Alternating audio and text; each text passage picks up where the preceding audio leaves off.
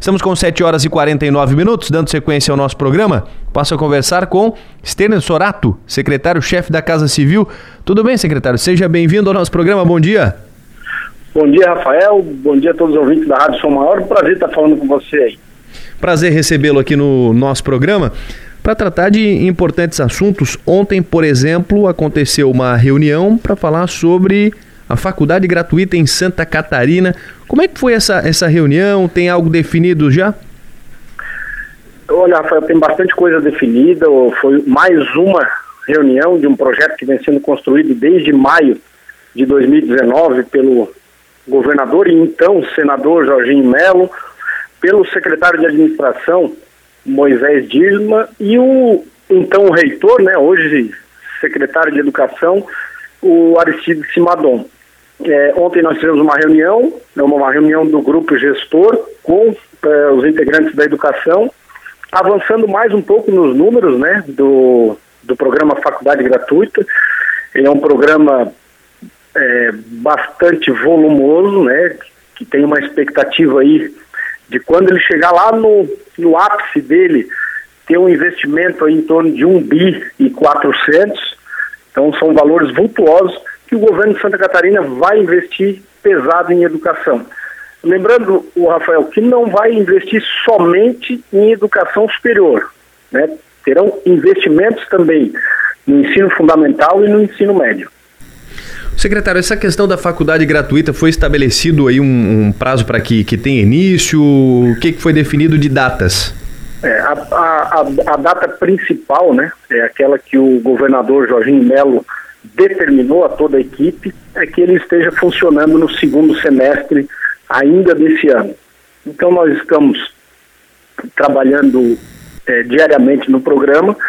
A ideia é que ele vá no mês de abril para a Assembleia Legislativa, para que os deputados, e são vários deputados que têm experiência na educação, é, que eles possam fazer a, as análises e, e torcemos para que o projeto seja aprovado o mais rápido possível para entrar em funcionamento no segundo semestre, como eu falei.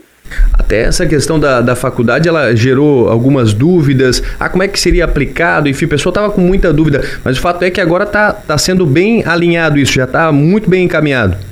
Está muito bem encaminhado. Teve reunião do secretário Aristide Simadon também com as universidades privadas, que é a Ampesc há, um, há também uma expectativa de que seja dobrado o investimento nas bolsas nas universidades particulares, né, já que nas universidades comunitárias o sistema né, do, do universidade gratuita vai funcionar como um todo. Muito bem. Maga, tudo bem? Bom dia. Bom dia, Rafael. Fica à vontade, estende conosco aqui. Você tem perguntas? Tenho sim. É, bom dia, secretário. Eu tenho dúvidas com duas coisas. Eu queria saber o que, que foi encaminhado nessa reunião de ontem, o que, que avançou, porque a gente sabe que o projeto está num, num, num, processo, né, num, num momento de ainda ser detalhado, de ser desenvolvido, mas o que, que ele avançou ontem é, e as universidades é, particulares entrarão nesse programa de, de, de universidade gratuita, secretário? Porque essa é uma informação a, nova, né? É, isso. Bom dia, Maga. Primeiro, as universidades particulares, né, vinculadas aí à Ampesc, elas vão é, ter o, o, seu recurso ampliado em torno de 9,3%. Então, é, é, já é um aumento significativo, praticamente dobra aí o, o valor que, que eles hoje recebem, né? E há uma expectativa de chegar, hoje, hoje eles recebem em torno de 56 milhões e há uma expectativa de chegar em 94,5 milhões de investimento em bolsas nas universidades particulares. Certo? E no ápice lá do programa, em 2024, 2025, chegar aí a mais de 110 milhões. No caso da universidade gratuita, um investimento maior, mais significativo, a expectativa, onde, onde que a gente avançou ontem, né? É a, nesse ano de 2023 um investimento em torno de 500 milhões de reais, uma vez que o programa vai funcionar a partir do segundo semestre e entrando os alunos, né? Uma expectativa da gente terminar esse ano em torno de 70 mil alunos no programa e o ápice do programa é com 130 mil alunos lá em 2026. E a gente avançou ontem no que, como você perguntou, nos valores, no, no que vai ser investido. Então começa no ano de 2023 em torno de 500 milhões de reais e ele finaliza lá com em 2026 com 1,4 bilhões de reais. O orçamento para esse investimento ele já está garantido, secretário? Uma boa parte disso. Essa foi, esse foi outro, é, digamos, outra questão que nós discutimos lá para esses 500 milhões, hoje a gente tem em torno de 300 já identificados e nós temos que ir em busca de outros 200 milhões de reais dentro do orçamento do Estado de Santa Catarina. E na avaliação dos senhores, será possível então a gente começar o segundo semestre com o programa já em andamento, sendo implantado? Olha, é, a gente vai depender de vários fatores, Magda, não dá para a gente dizer que vai, porque não depende só do governador Jorginho Mello, não, de, não depende só dos integrantes do governo. Uhum. A gente tem uma expectativa de encaminhar, como eu disse, esse projeto até abril para a Assembleia Legislativa. A Assembleia Legislativa vai fazer a sua análise, com certeza a gente vai conversar com eles para que essa análise seja num período é, é, não curto, porque a gente sabe que precisa ser analisado pelos deputados, mas com carinho, com uhum. uma velocidade que é, a, a, gente almeja, né? Uhum. Então, para que no segundo semestre ele já possa sim funcionar. Essa é a expectativa, é possível uhum. e a gente está trabalhando com essas datas. Secretário, quem serão os beneficiados? Inclusive, é uma pergunta aqui do nosso ouvinte: quem serão beneficiados com a faculdade gratuita?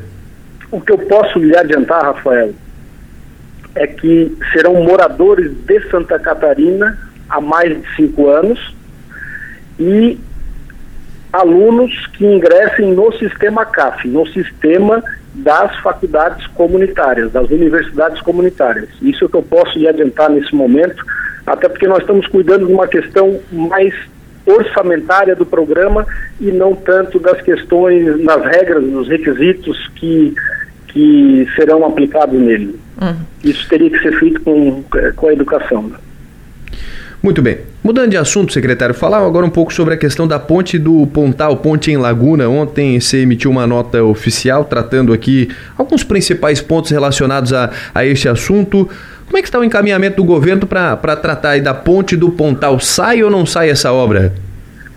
Olha, nós emitimos uma nota oficial, primeiro porque houve, houveram declarações aí é, maldosas, declarações é, levianas, e aí a gente fez questão de esclarecer. A ponte do Pontal é um desejo do governo do estado, é um desejo do deputado e secretário Sorato, é meu desejo isso. Porém, a gente tem que ser realista, transparente com os recursos públicos e principalmente com os cidadãos. A ponte do Pontal está orçada em 345 milhões. Ela já estava com a licitação autorizada em dezembro pelo ex-governador Porém, no orçamento de 2023, reservado para aplicar na ponte, tem 20 milhões de reais.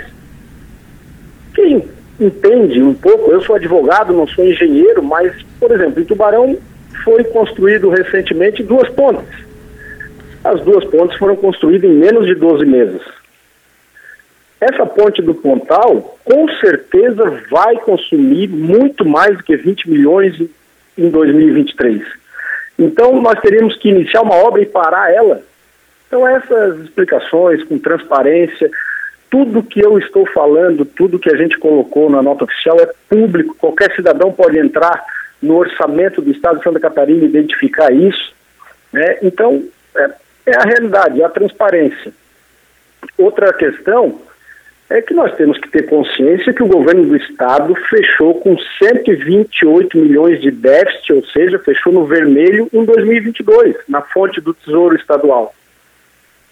Então, se 2022 já fechou no vermelho, olha, nós vamos ter que ser bastante austero, bastante responsável para não fechar no vermelho em 2023. Secretário. Em 2022, a gente ainda tinha o decreto do Covid que permite que os prefeitos, os os governadores possam ter as suas contas aí fechando no vermelho.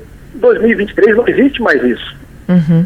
Secretário, o senhor, no começo dessa sua fala, o senhor falou que uh, aconteceram algumas declarações maldosas. O senhor está se referindo ao ex-governador Carlos Moisés, que deu uma entrevista falando sobre esse caso? O, o ex-governador Carlos Moisés, também alguns vereadores, que de forma leviana, já querendo antecipar possível disputa eleitoral em 2024, é, fizeram ataques, né? Uhum. E infelizmente a gente só lamenta isso. Como é que vai ficar a ponte do Pontal no programa no, no, no governo Jorginho Melo? Olha, a gente tem conversado com a Secretaria de Infraestrutura, com o secretário Ricardo Grando, da possibilidade de a, é, contratar, recontratar o projeto para ver se a gente consegue, de repente, ter ele num valor um pouco, digamos assim, é, menos custoso, essa ideia, se não for possível, tentar achar recursos de emendas parlamentares, bancada federal, convênio com o governo federal para realizar a ponte do Pontal. Secretário, uma, uma outra questão. Você citou aqui que o, o início da obra uh, estaria orçado em 20 milhões, mas que não seria o suficiente, né? O que, que vocês avaliaram? Qual é o valor aqui necessário para começar essa obra? Olha, se, ele, se, se o processo de licitação corresse normalmente, ele levaria em torno de 60 dias, no máximo 90 dias. Então, no final de março ele estaria pronto. Com certeza, qualquer empresa vencedora dessa licitação ia consumir no mínimo 40% do, do orçamento da obra. No mínimo 40% dos 345 milhões, que é muito, mas muito mais do que 20 milhões que está no orçamento eh, atual. Outra questão que a gente tem que ter em mente é que tem obras prometidas aos prefeitos, vários cheques sem fundos passados aos prefeitos, é, que somam em torno de 2,9 bilhões de reais. E no orçamento de 2023, o governo anterior deixou 1,45 bi. Então, nós temos já um furo com as obras prometidas aos prefeitos, aos catarinenses. Imagina as demais obras que seriam do próprio Estado. Então, tudo isso é, nós não estamos aqui querendo fazer nenhum chororô, o governador Jorginho Melo já tem dito isso né, é, é, costumeiramente. Nós não queremos olhar no retrovisor, é só olhar para frente, mas a população tem que ter consciência, tem que ter noção da realidade e a gente também tem compromisso com a transparência. Por isso, é, é passado essas informações para a gente seguir em frente. Vamos achar maneiras de é, contentar os catarinenses, pagar esses, esses cheques sem fundo deixados pelo governo anterior aos prefeitos. É o, quais são os valores que o senhor se referiu com relação a esses, abre, abre aspas, cheques sem fundos? Obras prometidas, dois, é, entre Plano Mil e PIX, 2,9 bilhões de reais. No orçamento do Estado de Santa Catarina, feito pelo governo anterior, nós temos 1,45 bi. Secretário... Por isso, Maga, só para deixar claro para vocês Sim. e também para os nossos ouvintes, por isso o governo anterior fez a portaria 566 no apagar das luzes lá no dia 28 de dezembro de 2022 e cancelou é, 820 milhões em obras prometidas aos prefeitos. Uhum. É, é, esse cheque sem fundo que eu estou falando, para deixar bem claro a todos, né? Uhum. E, e, a gente prova com documentos, com números, tudo aquilo que está sendo falado. Para fechar aqui, secretário, sobre o projeto, precisa ser refeito algo? Tem que ter alguma atualização? Sim, sim, era a necessidade de uma nova contratação. Não, não dá para fazer direto, né? Hoje ninguém trabalha de graça, né, Rafael? Uhum. Muito bem. Secretário, muito obrigado, viu, pela participação aqui, pelos, pelos esclarecimentos. Agradecer sua participação, atenção sempre com a Rádio São Maior. Obrigado, bom dia, bom trabalho. Eu que agradeço a oportunidade, sempre à disposição de você e da marca. Stender Sorato, secretário-chefe da Casa Civil, conversando conosco, falou primeiro sobre a reunião que aconteceu ontem, tratando do programa Faculdade Gratuita e também sobre essa nota que ele mesmo emitiu, uma nota oficial falando sobre a questão da ponte do Pontal, ponte lá em Laguna, vai ligar onde tem a balsa ali, então nos atualizando e falando mais a respeito disso. Chamar para conversa também o Piara Bosque. Tudo bem, Piara? Seja bem-vindo, bom dia. Bom dia, Rafael. Bom dia, Maga. Bom dia a todos os ouvintes da São Maior. Falar de política aqui no programa agora. Recebemos também Heron Jordani. Tudo bem? Seja bem-vindo, bom dia. Bom dia, Rafael, Rupiara, bom dia, Maga, todos os ouvintes da São Maior. É um prazer conversar com vocês nessa manhã. Morão, assumindo agora a presidência do PSD. Exatamente, o partido é, depois de já conhecer a declarada vontade do ex-deputado, ex-presidente Milton Obos em é, transmitir o comando do partido, é, já vínhamos numa conversa muito madura, é, muito profunda com as bancadas federal, estadual, os principais prefeitos e a própria executiva do partido, tratando desse tema da sucessão para que o partido pudesse é, iniciar o processo de organização para as eleições municipais. E na manhã de ontem, é, essa decisão foi tomada por unanimidade, onde meu nome foi escolhido para presidir o partido e assumir o, o, comando desse processo, com a ajuda de todos, naturalmente, é, a partir de, desse momento. Maga, o Piara? Pres, eh, presidente, presidente Irão, parabéns pela, pela, pela condução ao, ao cargo. Queria saber quais são os, os, desafios do PSD, que é um partido que na última eleição acabou não disputando o governo do estado, vinha, vinha sendo um partido sempre que disputava o governo. Na última eleição não, não disputou. A ideia é o PSD ter candidato a governador em 2026. Como é que vocês vão construir isso? É, na minha fala ontem eu abordei exatamente esse tema. Né? Nós hoje é, temos um número de prefeituras que administram o maior número de catarinenses em Santa Catarina, é, uma bancada de três deputados estaduais, dois federais, e somos fortes o suficiente para sermos protagonistas e não coadjuvantes. Portanto, se é, é, depender da minha vontade, do meu trabalho, e creio que de toda a executiva, é, para que nós tenhamos sim candidatura, candidaturas é, é, às prefeituras municipais na ordem de 200 candidaturas é, e saímos forte desse processo municipal para que é, sejamos protagonistas em 2026 e não coadjuvantes. Esse é o, o grande objetivo do partido e esse é o foco do trabalho que hora se inicia. Bom dia, secretário. Desculpa, bom dia, presidente. É, o senhor teve um, teve um, uma, tem, né, uma história de, de boas articulações, enfim, essa é a sua, é a visão que todo mundo tem a respeito do seu trabalho, do seu, da sua história na política, mas não, não como, como candidato, não como, não, não estando na linha de frente. Agora a gente está vendo o senhor é, presidente do partido, a gente acabou de ver o senhor candidato a vice-governador, ou seja, num, num outro momento. É, como é que vai ser esse, esse jeito de conduzir a política do Heron Giordani agora? Eu, na verdade, tenho 23 anos de participação na vida pública e nunca trabalhei ou desejei ser candidato. É, a minha participação no pleito 2022, ela se deu de uma maneira muito mais circunstancial do que, do que programada, do que planejada. É, são missões que, que a gente acaba é, assumindo por conta justamente das relações partidárias e, e são necessárias que ocorram. É, como presidente do partido, naturalmente, que eu não desejo ser candidato, eu tenho que cuidar da eleição de 295 municípios. É, esse é o principal foco, esse é o principal trabalho. Para as eleições de 2026, o partido tem excelentes nomes. E essa presidência vai deixar uh, a, a, liberdade, já ficou consignado isso na reunião de ontem, para que quem desejar é, formar um projeto vai ter total e restrito apoio da presidência do partido para que possa formar. Nós temos aí o, o prefeito de Chapecó, João Rodrigues, que claro que precisa passar por um processo de reeleição, que deseja e já revelou o sonho de ser governador do estado. Do mesmo modo, o prefeito de Florianópolis, Topazio Neto, que vem fazendo um excelente trabalho e é, buscando a reeleição pode ser um nome que o partido é, venha aproveitar para esse projeto.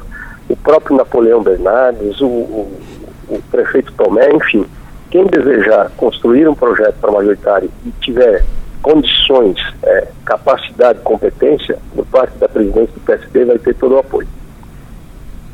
O Piara? Uh, presidente, presidente, eu quero aproveitar que o senhor passou pelo governo Moisés como secretário da Casa Civil. Houve momentos em que esteve do outro lado e estava num projeto que não era nem de Moisés nem de Jorginho Melo uh, nessa última eleição, para ver se eu consigo, para saber o que, que o senhor acha dessa troca de acusações entre o governo que saiu e o governo que e o governo que entrou sobre a situação do Caixa.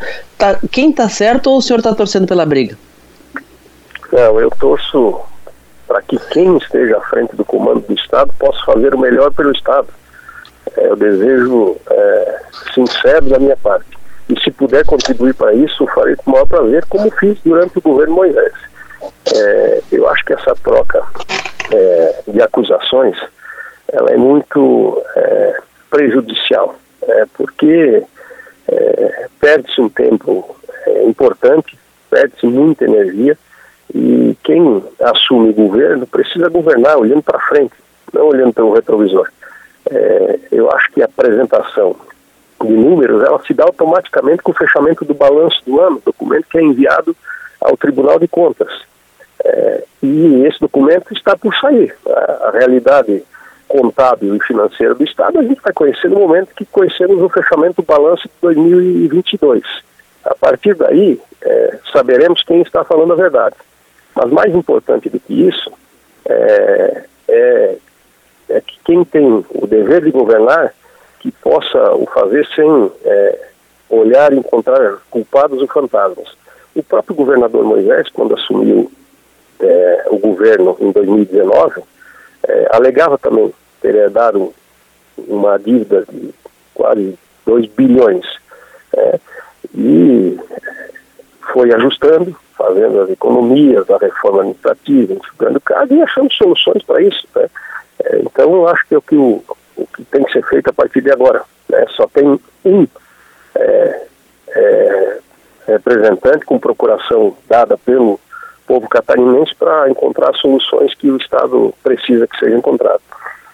Presidente, o senhor foi um dos, dos nomes que, que ajudaram a construir o que ficou popularmente conhecido como o PIX, né, que é esse programa de repasse de verbas para os municípios. Após o fim da, da corrida eleitoral, todo mundo, né, o Jorginho eleito, cada um seguiu a sua vida. É, e, mas o governo do estado ainda tinha um, um momento aí para até finalizar o seu mandato. O senhor foi procurado é, pelo ex-governador Carlos Moisés nesse momento? Eu conversei com o ex-governador Carlos Moisés logo após a eleição, né? mas é, recentemente não. Eu acredito que a última conversa que nós tivemos foi no mês de novembro do ano passado, fazendo uma avaliação é, do nosso período de governo, da minha participação no governo. É, com ele, com a família, eu fiz uma amizade, isso ultrapassa o campo político partidário, mas recentemente não, tinha, não tenho mais o, o encontrado. Uh, presidente, eu queria saber sobre. O, o senhor falou da eleição municipal como um primeiro passo para o projeto 2026, e eu queria saber.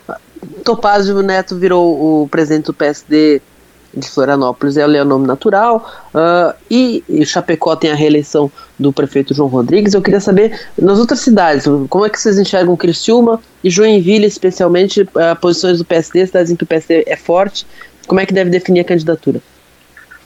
Nós vamos, é, é, nós vamos fazer esse debate a partir do dia 6 de março, no âmbito da executiva estadual.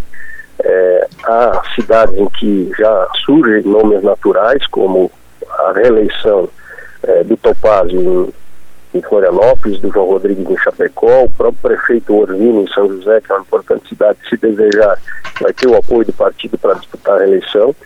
Em Criciúma nós temos o deputado federal eleito Ricardo Guide e o atual vice-prefeito Ricardo Fabres, que são dois quadros é, interessantes no partido que têm condições de governar essa importante cidade. E é, Joinville, a, a, partir de um debate com o próprio ex-deputado Darcy de Matos, é, temos algumas alternativas e buscaremos uma renovação nos quadros daquela cidade para poder oferecer à população de Joinville um nome do PSD para as eleições municipais. Esse trabalho vai ser feito é, coordenado pela presidência, mas é, feito a muitas mãos, com a participação maciça de, das bancadas e de toda a executiva estadual. Naturalmente que priorizando a definição das grandes cidades, mas não esquecendo das médias e pequenas, que também são importantes. Nós devemos trabalhar é, com a meta de 180 a 200 candidaturas, é, esperando que, ao final, o PSD é, consiga é, ser o partido que o, o, segundo partido é, em número de prefeituras administradas. Essa é a meta, o objetivo para 2024. Quando eu citei as cidades, presidente, eu omiti propositalmente Lages, que vive uma situação uh, atípica. O prefeito Antônio Seron, uma liderança histórica do partido, está nesse momento preso pela Operação Mensageiro. Como é que o PSD vê essa situação de Antônio Seron e Lages e também o, a sucessão? Eu conheço o prefeito Seron há muito tempo e confio muito é, na, nas condutas e na ilibação do prefeito. Tá? Então eu acredito que é, é necessário que transcorra o processo legal, que ele possa apresentar sua defesa. Já participei de momentos e vi algumas situações de amigos, de partidários de outros partidos é, que passaram por situação semelhante e ao final do processo se demonstrou que não era exatamente aquilo que parecia ser. Então, eu acredito que o tempo vai mostrando a verdade e da minha parte, como, como amigo, é, apenas a minha solidariedade a ele e a sua família nesse momento. Muito bom. Presidente do PSD, Heron Giordani, obrigado pela atenção aqui sempre com a Rádio Sou Maior. Bom dia. Obrigado, Rafael, Piara, Maga. Sempre um prazer conversar com vocês. Quando tiver novas oportunidades, ficarei feliz em poder participar do programa. Obrigado. Mais uma vez, Heron Giordani, que assumiu a presidência do PSD, conversando conosco. Antes de eu, de eu conversar aqui com a Mag e o Piara sobre as entrevistas. Antes, tem uma operação do GAECO em Tubarão, o Grupo de Atuações Especiais de Combate ao Crime Organizado e do Grupo Especial Anticorrupção do Ministério Público de Santa Catarina estão realizando a terceira fase da Operação Mensageiro. Essa operação ela, ela apura suspeitas em fraudes em licitação, corrupção ativa e passiva, organização criminosa e lavagem de dinheiro no setor de coleta e destinação de lixo em diversas regiões de Santa Catarina. Inclusive, recentemente, no dia 2 foi, no dia 2 de, de fevereiro, eh, nós tivemos a, a segunda fase da operação que estava concentrada aqui também na, na região sul de Santa Catarina. Teve é, prisões, apreensões, foi numa manhã de quinta-feira, então parte da segunda operação é, Mensageiro, investigação que está em curso, Poucas informações a gente tem, é verdade, mas era é, nessa segunda fase aconteceu lá em Capivari de Baixo, na região serrana também. E desta vez acontece em Tubarão e um dos alvos da operação é o prefeito de Tubarão, Juarez Ponticelli. Informação que temos de momento é de que os policiais estão ou estiveram já mais cedo no apartamento do prefeito da cidade de Tubarão. Então, informação de momento dessa operação do GAECO que acontece aqui na região sul do estado. Magio Piara, vocês têm mais informações a respeito disso? Estão acompanhando? Não tenho informações é, além então, disso. Então, Piara tem alguma coisa. a segunda fase da operação, como citou, foi essa que eu perguntei pro Heron Jordani, que resultou na prisão do prefeito de Lages e também na prisão do prefeito de, de Capivari de Baixo. São seis prefeitos presos até agora e uh, nas duas primeiras fases e nessa essa, essa terceira fase que, que vem essa manhã, a gente ainda está na expectativa do, do, do, que, que, do que pode acontecer. Pelo que a gente viu até agora, não está claro se o que envolve o Jorge Ponticelli é uma prisão preventiva ou é uma busca e apreensão. Então é um momento mais de uh, especular menos e, e esperar mais para ver que, quem está sendo atingido, quem que vai quem que quais que outras cidades podem estar. Tá. Essa questão da operação mensageira ela investiga supostos uh, suspeitas de corrupção envolvendo contratação de empresas para eh, gerenciamento do lixo nas cidades. Uh, são mais de 30 cidades que, em que há investigação do GAECO. É uma operação que tem colocado o mundo da política em Santa Catarina uh, de orelha em pé e tem deixado algumas pessoas embaixo da cama também. Muito bem, a gente vai acompanhar isso, trazer mais detalhes aqui no, no decorrer da programação. Magno Piar, agora sobre a entrevista com o Heron Jordani. É, o Heron nitidamente muito, muito focado né, na, nas eleições municipais. Ele faz essa fala com relação a que ah, eu fui candidato por, por força da ocasião, não era o um projeto original. Eu lembro de ter conversado com ele no começo de 2021 eh, e ele disse, no, no, final, aliás, de 2021, e ele disse que, que não estava longe da, das suas pretensões políticas, porque ele já tinha mais de 20 anos de, de trabalho na política, mas não como candidato e tudo mais. Acabou sendo candidato a vice na chapa com o Jean Loureiro. É, e, e, tiveram um desempenho que, que a gente imaginava até que fosse um pouco maior por conta das lideranças envolvidas. Né? A gente tinha ali nomes de peso e, e bons articuladores políticos. É, o bolsonarismo, né, a onda Bolsonaro veio e, e também acabou te, dando um outro rumo para essa eleição. E agora ele volta como, como, como presidente do PSD, dizendo né, que, que está de olho nas. Né, vai participar da articulação das eleições municipais, mas, claro, é, eu, eu acredito que o PSD possa ter um, uma, uma nova roupagem, um novo, um novo perfil né, com, obviamente, né, porque muda o presidente, o, o, partido vai ter a cara do presidente. Então eu acredito que vai ter um, um novo, um, um, um, novo jeito de conduzir a política de repente e como ele mesmo disse, para não ser, para voltar a ser, ter mais protagonismo na política estadual. O Piara? É, a, gente, a gente vê, Heron Jordani sempre foi, ele está mais de 20 anos no jogo político, sempre como um operador, e desde o momento em que ele assumiu a Casa Civil de Moisés, lá em 2020, ele virou um protagonista da articulação política. Ah, como acabou se afastando depois politicamente de Moisés, entrou no, no, no time do Jean Loureiro com, com a vaga de vice, e fora da eleição ele estava. Qual é o futuro de Ron Jordani? Com a presidência do partido, ele continua, ele volta para o pro protagonismo das articulações. Ele, ele não vai articular na sombra, ele vai articular uh, à, à vista de todos. Então, é importante para ele para confirmar esse essa, essa, essa entrada dele no mundo dos protagonistas que aconteceu quando ele assumiu a Casa Civil de Moisés. A gente vê que o primeiro projeto sempre é, é a eleição municipal, o partido que sai mais forte da eleição municipal ele, ele sai melhor encaixado para a eleição estadual dois anos depois. Então é um primeiro momento, ele tem uma meta de manter o partido como o segundo maior número de prefeituras em Santa Catarina. Eles vão enfrentar muito fortemente o avanço do PL. O PL não vai ficar com o governo do estado e com a, a, a, a grife Bolsonaro, não vai ficar nessa posição de 20, 20 e poucas prefeituras. Deve avançar para cima de quem? Para cima de partidos tradicionais, como o MDB, como o PSD e como progressistas. Uhum. Então, é uma eleição assim, ele tem a meta de se manter como o segundo maior partido em número de prefeituras, mas sabendo que vai ter que, vai ter que competir com o avanço desse PL em Santa Catarina. Então é, é um desafio importante. Na, na, nas grandes cidades o PSD tem nomes uh, relevantes para disputa. Florianópolis, São José eles têm eleição, uh, Chapecó também. Uh, aí a gente vê, em Criciúma ele citou o Ricardo Guide, deputado federal, e o, o Ricardo Fabres. A gente imagina que o Fabres não está nessa corrida, que o nome é o Ricardo Guide, uh, mas que também tem que ser construído.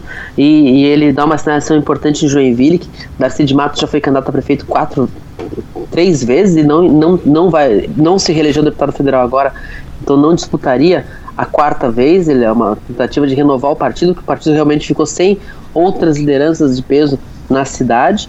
E, o, o e, então tá, tá armando o tabuleiro e o vai, vai ser o, quem vai tocar as peças. Claro que o PSD tem outros estrategistas, mas ele vai ficar na linha de frente como ficou Milton Robbins nos últimos, nos últimos dois anos. E é importante ressaltar que em 2018, o, porque a gente está falando do PL, né? Agora o PL, que parece nitidamente bem estabelecido, diferente do que aconteceu em 2018, quando o, o, o então PSL, que era o lugar, né, o, o, lugar dos bolsonaristas naquele momento, naquela eleição, é, mas que não, não, não tinha essa cara de partido estruturado como a gente vê hoje acontecer com o PL. E é uma coisa importante dizer que o Bolsonaro já tinha saído do PSL da eleição municipal, então algumas lideranças do, do bolsonaristas foram continuaram no PSL, outras foram abrigadas no PL, onde, onde o Jorginho abrigou eles, mas eles, o, o, o Bolsonaro não estava no PL, uh, outras foram para o Patriota, escolheram outras siglas. Então, a, a, eleição municipal de 2020 não tinha, entre aspas, o partido do Bolsonaro. Uhum. E agora a gente vai ter uma eleição com o partido do Bolsonaro, a não ser, claro, que o Bolsonaro saia do PL até lá. A gente não pode descartar nada.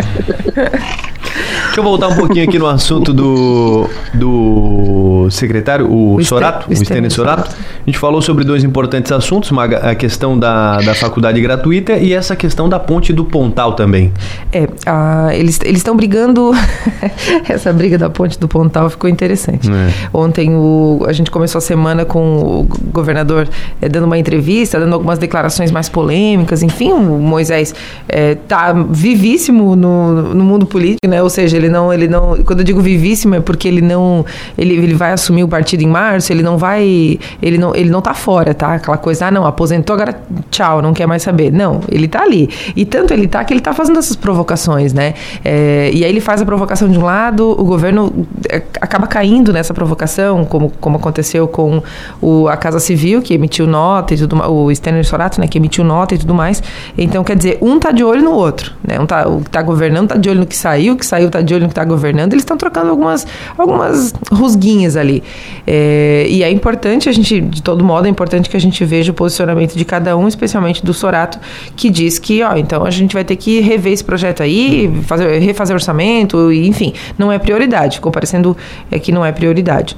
Mas uma informação importante que ele trouxe com relação à reunião de ontem, a gente sabe que esse programa das universidades das, da, da faculdade gratuita, ela ela está em, em, ela tá sendo desenhada ainda, né? Não, ele não está pronto. Houve um, uma promessa de campanha, mas ainda não se sabia é, como fazer, como tirar do papel, como implantar. O prazo é curto, é apertado, tá? Para colocar um projeto desses em andamento, colocar ele na rua, colocar ele acontecendo no segundo semestre, ele, ele não me parece tão simples. Eu imagino que, que haja essa boa vontade, que haja essa, esse compromisso com o, com a, com a promessa feita, né? Com com o que foi prometido não só para os estudantes, mas claro para todo o sistema CAF, enfim, é, mas parece, eu não sei se, se, eu, se eu consigo ver isso sendo implantado já no segundo semestre. Vai ser maravilhoso se isso for possível, porque tem muitos estudantes, muitas famílias de estudantes contando com esse, com, esse, com essa ajuda, enfim, com esse programa para dar uma, uma folga no, no orçamento familiar, né? É, e ele traz a informação de que as universidades privadas que, que isso é diferente de universidade comunitária, é importante destacar isso, né? Tem muita gente que confunde a universidade é, privada, ela, ela é, tem outra proposta da universidade comunitária é, e que ele diz que elas também passarão a receber mais recurso. E porque houve aí uma movimentação nos últimos dias, das, obviamente, né, que isso ia acontecer das universidades privadas com relação a isso. Ou seja, é, tá aí a gente. E aí como é que fica? Como é que a gente vai vender um curso se lá no outro, na outra instituição é, vai ter esse curso sendo ofertado gratuitamente? Então é, houve esse, esse, esse, esse, esse barulho acontecendo, né? E aí eles estão de olho nisso. Não, então a gente vai aumentar o aporte, ou enfim, o, o, o, o suporte para essas instituições. É, eu continuo vendo com, com muita atenção essa movimentação, me parece que estão bastante empenhados em tirar esse projeto do papel o quanto antes. E o melhor. É, é, é, é elaborado possível, né? E eles contam com uma equipe é, que tem condições para isso, mas aí a gente está falando, eu, eu, até questionei a ele com relação aos recursos. Eu falei, os recursos que são necessários para esse primeiro momento do projeto, que ele diz que até que no segundo semestre, imagina que 70 mil estudantes estejam atendidos pelo programa, é, se há recursos garantidos para isso. Ele falou que não tudo. Né? Então, pode ser que até lá aconteça alguma, alguma alteração, mas são informações bem importantes que o secretário trouxe para a gente hoje. Pois é, o, eu, eu, até recebi um material da, da Ampesc, né, uhum. que representa as associações de mantenedoras particulares de educação superior de Santa Catarina, que quer, quer, quer participar do debate. Então, eles, até, eles, eles aguardam, querem participar dessa conversa, entendem que podem ser muito prejudicadas uh, com o avanço na CAF, entendem que, uh, embora as comunitárias tenham esse perfil uh, diferente, no fim das contas todos, todos cobram mensalidade de seus alunos. Então uhum. eles querem um tratamento semelhante. Não vai, não, não vai ter, não vai ter, não vai, não vai ter para todo mundo não. não vai ter para todo mundo não. É, daqui a pouco vai surgir a, uma, uma associação da, da UDESC pedindo para ir para lá também. Essa é a, a, a farinha pouca, hein? Farinha pouca vai, vai dar bastante briga isso aí. Tem, tem gente que defende, inclusive, que uh, qualquer, qualquer benefício que se dê uh, nessa linha de concessão de, de auxílio para a universidade tenha que ser dado para CPF, não para CNPJ. Então vai, vai ter discussão. Uhum. Isso quando chegar na LESC vai dar bastante polêmica. Então a, essa, essa tua previsão, Maga, de que, de que é, talvez fique difícil de implantar logo no primeiro semestre, no segundo semestre, é algo que a gente pode colocar no radar como uma possibilidade. Uhum. É, e só para é, tem muita gente que tem dúvida com relação que por, por que que é, a universidade é, comunitária e universidade privada paga mensalidade? Então por que, que elas são diferentes? A diferença em linhas muito simples e muito gerais é basicamente o seguinte: a universidade comunitária ela não tem por objetivo obter lucro, ou seja, tudo que ela recebe com relação às mensalidades e tudo mais, tudo que ela recebe, ela precisa reinvestir, seja em, em novos cursos, em reestruturação, em serviços para a comunidade e tudo mais. A universidade privada ela não tem esse é, fim, né, esse objetivo fim. Então é isso que, que faz a diferença entre os dois modelos de instituição. E tem uma coisa que, que eu, me, chamou muita atenção na fala que Jorginho Melo teve na Fiesc depois de eleito. Quando ele falava do, do faculdade gratuita, ele não falava só da questão de conceder faculdade de conceder faculdade gratuita para os alunos, que é, que é a ponta mais visível. Uhum. Ele dizia assim: nós temos que proteger a nossa rede de universidades comunitárias do avanço das multinacionais do ensino. Uhum. E aí ele deu um exemplo muito claro que afeta a Ampesc, porque cita uma, uma afiliada da Ampesc. Ele diz assim: a gente não pode deixar que aconteça com as nossas universidades comunitárias o que aconteceu com a Unisul que foi comprada pelo grupo Anima, um grupo, um grupo uh, de uma, uma, grande rede, e que, de certa forma, muda o estilo, né, desvincula dessa característica comunitária. Uhum. Então, é uma, é uma é a faculdade gratuita, na ideia de Jorginho Melo, e provavelmente também do secretário de Cid Simadon, é uma rede de proteção a essa rede de universidades criadas em Santa Catarina que nasceram nos municípios e que nasceram com, essa, com, esse, com esse caráter aí. Então, uh, a Ampesc vai ter alguma compensação, mas ela não é o alvo, não é a, a ideia justamente é proteger do que acontece, de, de, que elas virem privadas, privadas, né? Uhum. Sobre a ponte do Pontal, Piara, que você tem acompanhado isso, ontem teve nota, cinco pontos é, específicos aqui citados na nota do Sorato. O, a, a, sensação que eu tenho parece que eles vão ser candidatos um contra o outro na prefeitura.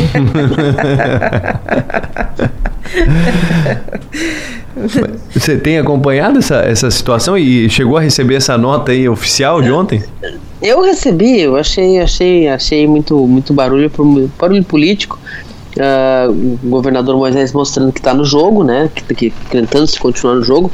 Mas eu, sinceramente, o, governo, o governador Moisés não foi para o segundo turno na eleição para governador, não conseguiu eleger aliados de seu partido, aqueles secretários que foram candidatos, não, não conseguiu, nenhum se conseguiu se eleger deputados. Os poucos aliados que tem na Assembleia Legislativa, como Paulinha, como Lucas Neves, estão tocando seus projetos, não são uma base do ex-governador Moisés na Assembleia Legislativa. Então, tipo, como o governador saiu com pouquíssima perspectiva de continuidade na política, de força política, eu acho que o governo Jorginho se preocupar tanto com Moisés no detalhe é um problema que é um problema do governo Jorginho. Pergunta do ouvinte aqui, o Haroldo diz aqui, ó, o MDB acertou secretaria ontem? O MDB, o, o MDB marcou aquela, fez aquela reunião para marcar outra reunião, né, Maga? Isso. eles, eles, eles fizeram uma reunião para marcar uma outra reunião. A gente brincou ontem no parlatório que podia ter sido um tweet, né, esse encontro. Podia ter sido um e-mail. Um e-mail. Então, Olha, pessoal, a gente vai se encontrar de novo quarta-feira. Não. O MDB conversou bastante lá com o Jorginho, mas ficou esse impasse do do o Jorge, o MDB quer mais espaço, porque a Secretaria de Infraestrutura, embora seja uma, uma grande estrutura, uh, Jorginho já nomeou boa parte dos postos importantes, o secretário adjunto Uh, Ricardo Grando, o, o a, a, Superintendência de Infraestrutura para o Vicilar Preto, Exdenite, a Diretoria de Obras Civis Hidráulicas para o uh, pro Ronaldo Carione, ex-DENIT também. Então ficou uma secretaria já, já apinhada. Então o MDB assim, ah, é grande, mas já está preenchida. A gente quer mais algum espaço para compensar, mais uma secretaria. E o Jorginho Melo não quer dar outra secretaria, quer dar apenas a infraestrutura.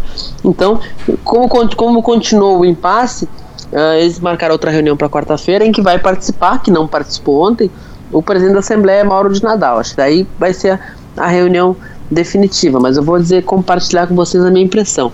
Jorginho fez uma proposta ruim que é para o MDB não aceitar. E o MDB tá louco para aceitar essa proposta ruim. E que nesse jogo todo, se eu fosse o MDB, eu, ele fez para não aceitar, pois então eu vou aceitar. Me dá aqui essa secretaria. Muito bem. Piara, obrigado, viu, pela participação. Bom dia, até amanhã. Até amanhã, um abraço. Maga, obrigado, bom dia, até, uh, até amanhã. Até agora. amanhã. Eu ia falar até no ponto final, é que gente, eu tô acostumado é com gente, outro gente, mês. A gente nunca sabe, né, Rafael? Daqui a pouco não tem que ser até no ponto final, mas enfim, oficialmente até amanhã. Até amanhã. no plenário, oferecimento. Naturai. Nossa natureza é se alimentar bem. E Construtora Nunes.